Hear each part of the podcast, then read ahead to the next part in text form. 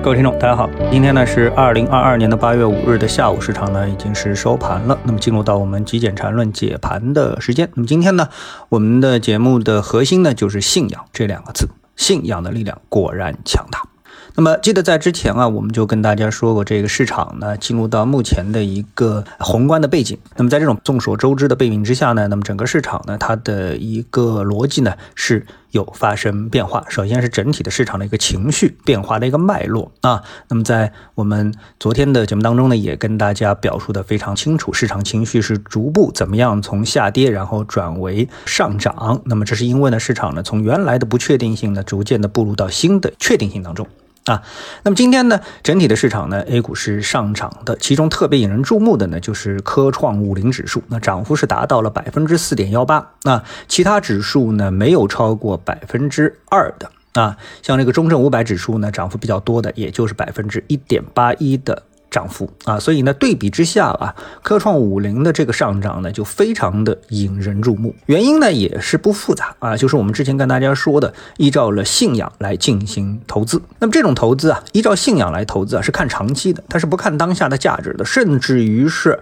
不在乎钱的啊。那么他相信这个信仰呢，未来一定会成功，但呢，也有可能失败，但这个不重要啊，因为我们投的是信仰。就是这么一个简单的道理，所以呢，我们反馈到整个的盘面当中呢，我们可以看到，像板块啊，板块的一个上涨当中，主要就是芯片板块，对吧？那么具体呢，还聚焦了汽车芯片这样的一个子行业。为什么呢？上次我们也跟大家说了，因为你从一个大的芯片对标的目标来说的话，比如说英特尔、AMD 啊、英伟达、高通。你对标这样一些目标的话，那我们的差距实在是太大啊，差距实在太大。那么再加上什么光刻机啊，什么什么之类的啊，那么再加上美国对我们的技术上的限制，比如说二十八纳米以上啊，就已经是把这个技术限制对我们开放了啊。那么在这种情况下面，我们要在最主要的这个赛道上面啊，比如说手机芯片，然后计算机芯片啊，这样的一些芯片，也就是说英特尔、AMD 啊。英伟达这种把控的这种芯片上面呢，呃，实现什么弯道超车呢？这个难度呢就是非常高，所以呢，我们只能是另辟蹊径啊。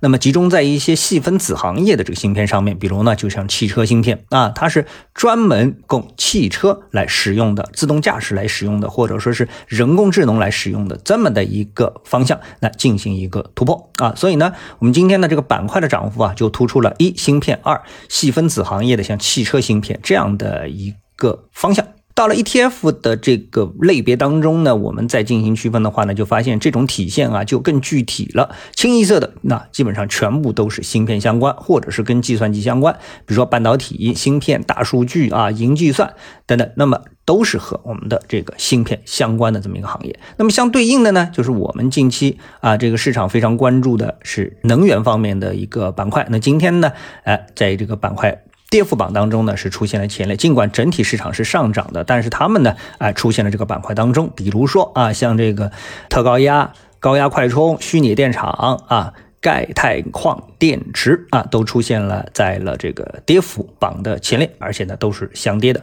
那这说明什么呢？也就说明啊我们之前一直看好的新能源这一块呢，暂时呢可能就是需要休整了。为什么？因为第一，它的涨幅前期的涨幅非常的大。那么这个呢需要消化，而且很多的机构，我们说他们在这一块获得了这个既定的收益之后呢，他们采取了非常保守的措施。所以呢，我们看到新闻当中啊，有很多的基金经理啊就不放开认购了，你别来买了，因为你们给了我钱之后，我就得先再买。那么再买，他不见得马上他就啊能够脑子马上就切换过去，说，哎，我现在开始买芯片啊，芯片大涨，他不可能是这样。但是我他的认知当中就是说，我要保存我的胜利果实啊，我不再买有更大风险的啊，我保。存我的胜利果实，保持我在基金业的排名，所以呢，他不要钱啊，这是他的一个策略，这是基金经理的一个策略啊。那么对于新能源板块来说呢，他们为这个抓住这一轮行情的。基金经理呢是提供了收益啊，那么他们的涨幅呢叠加了已经是非常大了。那么短期内呢再进一步的题材力度的推进呢也是比较缺乏的，所以呢这个势必呢是需要休整，